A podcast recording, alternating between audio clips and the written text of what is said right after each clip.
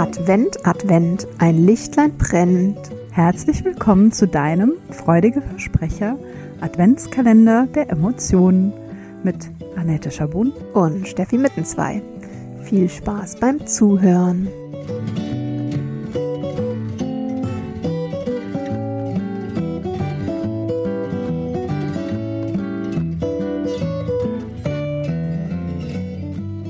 Hallo, hallo zusammen. Hallo meine liebe Annette. Hallo liebe Steffi, hallo ihr da draußen. Und happy ähm, 4. Dezember. Ja, ja, schon das vierte Türchen. Ja, das geht so schnell. Ja. Und heute geht es auch wieder, Überraschung, um Emotionen, mhm. unserem Emotions-Adventskalender. Ähm, und zwar noch nicht um eine spezifische Emotion, sondern um den Umgang mit Emotionen ganz im Allgemeinen. Und wir haben gedacht, wir stellen euch mal einen Ansatz vor, den wir ganz passend finden dafür, nämlich, möchtest du sagen? Die gewaltfreie Kommunikation oder GFK. Mhm. Ja. Kein allzu schöner Name eigentlich. Nee. Ja. Finde ich auch immer sperrig, aber. Mhm. Ähm, ja, und heute weiß man ja auch, eigentlich sollte man den Namen ohne das Wort Gewalt formulieren, aber gut, so heißt es jetzt nun mal. Und gewaltfreie, also dieses Konzept gewaltfreie Kommunikation wurde entwickelt, entwickelt, entwickelt von Gewerkelt. Marshall Rosenberg. Ja. Ähm, ja, und zwar eigentlich, um zwischenmenschliche äh, um den zwischenmenschlichen Umgang zu erleichtern, um Konflikte leichter lösen zu können und ähm, ja, damit irgendwie eine Kommunikation, eine gewaltfreie Kommunikation auf Augenhöhe zu ermöglichen. Ja, und auch so ein bisschen, äh, deswegen glaube ich auch ursprünglich gewaltfrei, sonst geht es gerne auch mal beim Konflikt natürlich, wer hat Recht, wer hat Unrecht, wer ist Gewinner, wer ist Verlierer. Wer hat Schuld? Ja, die Schuldfrage. Genau. Mhm. Und bei ihm ist es ja eher so, wie kommen wir trotz Konflikt in ein gutes Miteinander? So. Genau, ja, wie kann ich, also man. Das heißt trotz Konflikt, ich finde Konflikt ja immer ein äh, Anlass, um sich näher zu kommen. Ja, da haben wir ja auch mit, ähm, mit dem Chris Roos in ähm, der Folge ähm, das Ich im Du ähm, gesprochen, das Ich im Du, ja. Ähm, dass Streit eine gute Sache ist, kommt halt auf die Art und Weise an. Ne? Äh, ja, genau, aber es gibt ja auch die, so diesen schönen Satz, ähm, Vorwürfe sind missglückte Wünsche. Mhm. Und ähm, ja, dieser GFK-Ansatz, der ist eben eine Möglichkeit, ähm, sich wieder der eigenen Wünsche klar zu werden, der eigenen Emotionen, Emotionen und Bedürfnisse und es dann eben anders und gewaltfrei rüberbringen zu können. Und deswegen haben wir es auch, Entschuldige, deswegen haben wir es auch reingenommen, weil es ist ja auch immer ein Plädoyer von uns, dass es gut ist, zunächst mal bei sich selbst anzufangen. Mhm. Und das finde ich eigentlich prädestiniert bei dem Ansatz, dass und da gehen wir gleich mal durch. Es gibt so eine mhm. kleine Abfolge von Schritten, genau. Aber dass man da auch im Kern erstmal bei sich selbst schaut, was ist denn eigentlich gerade los. Ja. ja, ja, genau. Also ich glaube, das ist schon entwickelt, ne, um es auch gemeinsam durchführen zu können. Aber ja, das kann man eben wunderbar auch alleine. Und je öfter man das alleine durchgeführt hat, desto mehr verinnerlicht man das und braucht es irgendwann gar nicht mehr explizit ähm, nach vorne kramen, Moment, wie war das noch, sondern es läuft irgendwie schon automatisch. Ja. Ne? Ich nutze es ja tatsächlich sehr viel im Kontext ähm, Kommunikation mit Kindern. Mhm. Und deswegen, da die noch sehr klein sind, ist es doch immer sehr bei mir beginnend. Also ich mache mhm. es äh, dann für mich. Aber wir gehen jetzt einfach mal durch, dann genau. sind wir nicht mehr so abstrakt. Genau, ja. Also es gibt ähm, vier Basisschritte, mhm die zumindest auch ich nutze. Da haben wir noch gar nicht drüber gesprochen und das genau die vier Basisschritte sind, die auch du beispielsweise benutzt. Ähm, und ähm, beginnend ist das Ganze mit Auslöser, mhm. dass man sich nochmal anschaut, was hat denn jetzt eigentlich meine Emotionen hervorgerufen? Was, was ist denn die Ausgangssituation? Beziehungsweise so, es gibt sogar noch so einen Schritt Null, nämlich eigentlich erstmal zu bemerken, ich bin gerade, also so würde ich es beschreiben, in einer starken Emotion. Ich mhm. nehme ganz gerne Wut, weil die hat halt viel Wumms. Mhm. Und dann fängt man sozusagen an, wenn man sich mit dem Thema beschäftigt. Ah, Moment. Was war der Auslöser, so wie du es gesagt hast? Schritt Mhm. eins, genau. Okay. Ja. Man kann es übrigens auch mit, mit Bodenankern ganz gut machen. Gerade am Anfang, wenn man beginnt, sich mit dieser Technik auseinanderzusetzen, dass man sich einfach vier Zettel macht, auf denen eben diese vier Begriffe, die wir jetzt äh, durcharbeiten, draufstehen und man wirklich sich nacheinander auf diese Zettel stellt und guckt, okay, was, was entdecke ich hier auf diesem Zettel? Also Zettel 1 Auslöser. ist Auslöser. Genau. Also was, was ist eigentlich die Situation gewesen, in der die Emotionen, die ich gerade habe, zum Vorschein kamen? Was Ja. hat mich aus meiner Mitte gebracht vielleicht? Genau. Schritt zwei. Schritt zwei ist auch das Benennen der Emotion. Also ne, ich kenne das zum Beispiel von mir, dass ich einfach manchmal nur dieses ähm, sozusagen ein Stressgefühl empfinde und dann mich erst nochmal sortieren muss, was ist eigentlich die Emotion dahinter, dass ich mich gestresst fühle. Ist es Wut? Ist es eigentlich, bin ich traurig über irgendwas, was passiert ist? Also ne, auch wirklich dann daraus zu filtern, was versetzt mich gerade in Aufruhr. So. Ja, genau. Also ist Zettel zwei Emotionen, könnte man sagen. Genau, und dann kann ich mir das mal genau betrachten. Und ganz, ganz oft ist es nicht eine Emotion, sondern wie du gerade gesagt hast, also ich habe ganz oft das Gefühl, ich bin wütend. Und wenn ich genauer hingucke, ist das zumindest nicht die ganze Wahrheit und manchmal ist es gar nicht wirklich Wut, sondern es ist nur so eine so ein aufgebrachtes Gefühl, dass ich erstmal denke, Wut, das muss ja Wut sein.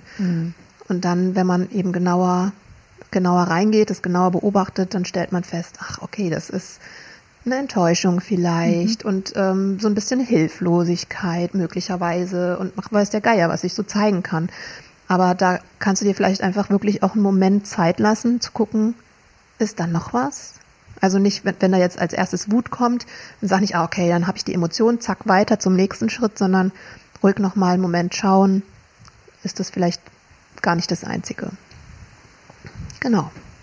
Und dann, und das ist wahrscheinlich, glaube ich, so die, die Kerntechnik zu schauen, ähm, wenn ich diese Emotion oder Emotionen identifiziert habe, naja, ich sag mal, warum habe ich die denn? Beziehungsweise welches Bedürfnis steckt denn dahinter, das potenziell gerade zu kurz kommt oder nicht befriedigt ist? Das ist eigentlich immer so, meinst du, okay, ähm, keine Ahnung, ich, ich denke einfach ständig an morgens, Kind äh, muss in den Kindergarten, ich muss zur Arbeit.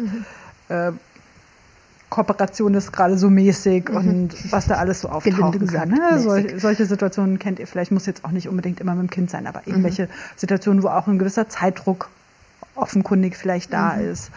Und was steckt denn da alles drin und welches Bedürfnis habe ich denn dahinter? Ja. Genau. Ist für mich irgendwie auch tatsächlich so der Schlüsselschritt schon fast. Ähm, wenn ich jetzt genau drüber nachdenke, stimmt es nicht. Also die nächsten beiden, eigentlich ist ich, Alles ist wichtig. Alles ist wichtig, ja. Diese Art, äh, mit Emotionen umzugehen, total. Ähm, ja, aber hinter jeder, das, also die, die Idee ist ja, hinter jeder Emotion steckt ein Bedürfnis, mindestens eins. Und das mal in Zusammenhang zu bringen und mal zu schauen, okay, was hätte ich denn eigentlich gebraucht? Was, was wäre denn für mich ein, ein idealer Ausgang der Situation gewesen und wieso überhaupt? Welches Bedürfnis in mir wäre durch einen anderen Verlauf befriedigt worden? Ja, und das, also auch da lass dir gerne Zeit, ne? Das ist ein, wirklich eine interessante Erkenntnis. Und wenn du das ein paar Mal machst, wirst du merken, es gibt Muster. Es wiederholt sich ein klein wenig, ähm, weil wir halt auch bestimmte sensible Bereiche haben aufgrund unserer äh, Geschichte etc. Ähm, und wir deswegen immer wieder in ähnlichen Situationen ähm, ja, ähnlich reagieren und uns dann entsprechend auch mit ähnlichen Emotionen und Bedürfnissen konfrontiert sehen.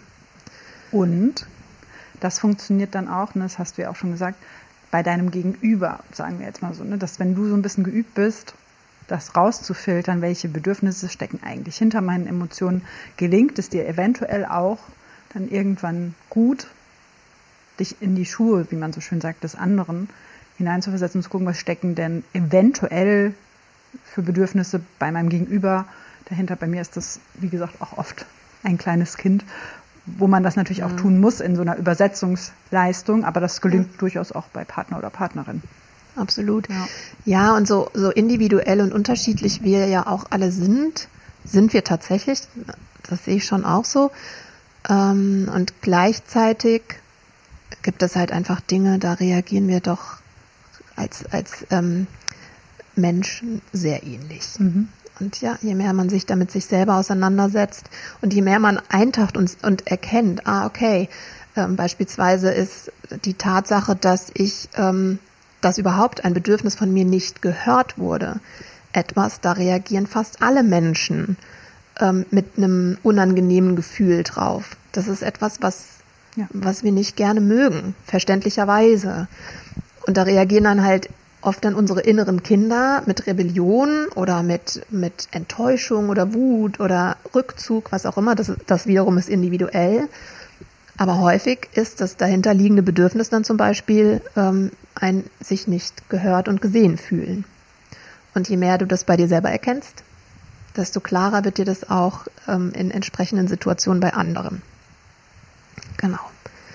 Ja, und dann bleibt Schritt vier. das ist jetzt auch wieder sehr spannend, ähm, der, da könnte auf dem Zettel draufstehen, Verantwortung. Mhm. Ähm, nämlich, ja, was kann ich denn jetzt machen, ähm, um mir selber die Be Bedürfnisse, die ich im Schritt vorher ähm, entdeckt habe, aufgedeckt habe, zu erfüllen? Wie kann ich Verantwortung übernehmen?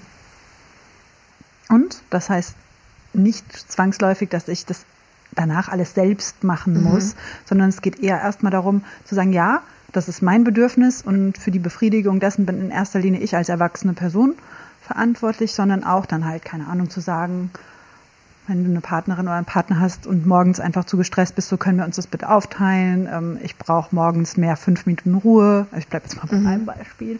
Äh, kannst du den Part übernehmen und ich den, damit ich morgens noch mal fünf Minuten Kaffee trinken kann, wenn das mhm. das ist, was du brauchst jetzt mhm. als Beispiel.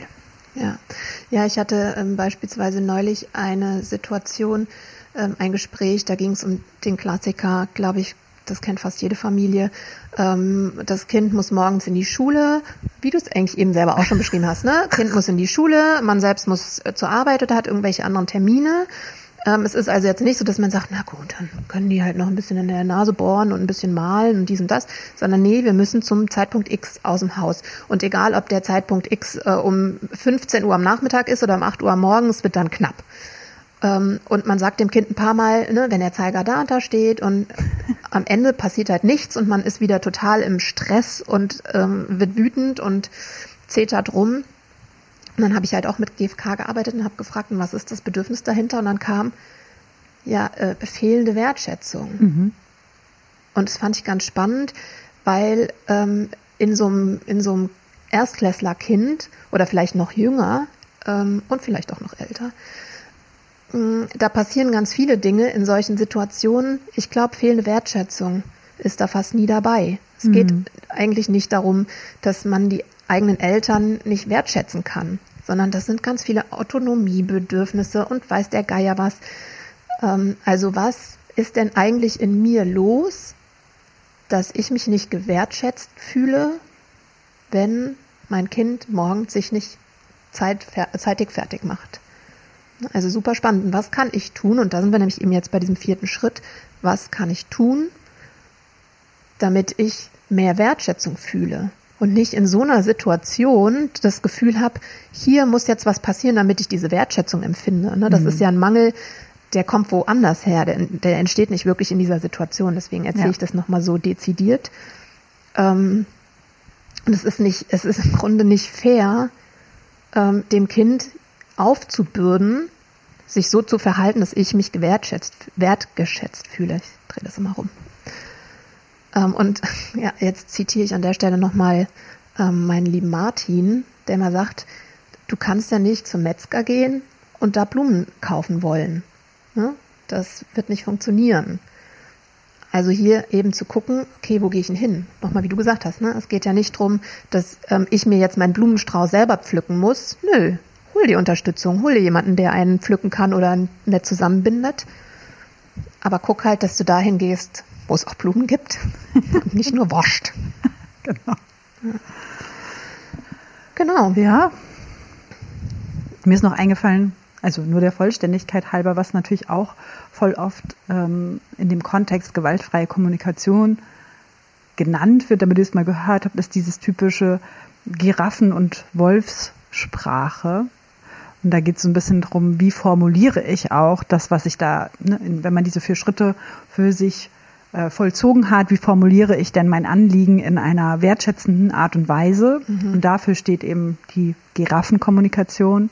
Die andere wäre, wie du, wie du schon so angerissen hast, wenn man dann irgendwie sagt, so ich, ich reiß mir hier den Hintern auf und ihr bewegt euch nicht aus dem Haus. Ne? Mhm. Das wäre eher so dieses andere Extrem, mhm. die Wolfssprache. Also da mhm. würde ich dann beim Metzger die Blumen kaufen wollen, weil das mhm. Kind einfach eine ganz andere Intention hatte und mhm. die, diese Nachricht wahrscheinlich gar nicht ankommt. Mhm, ja. Und ne, diese Giraffensprache, die dann folgt, die hat natürlich diesen ganzen Analyseprozess, den wir jetzt in diesen vier Schritten erklärt haben, auch schon hinter sich. Ne, dass ich dann auch wirklich die Kapazität habe, das in einer wertschätzenden Art und Weise zu kommunizieren, was bei mir gerade los ist. Mhm. Ja.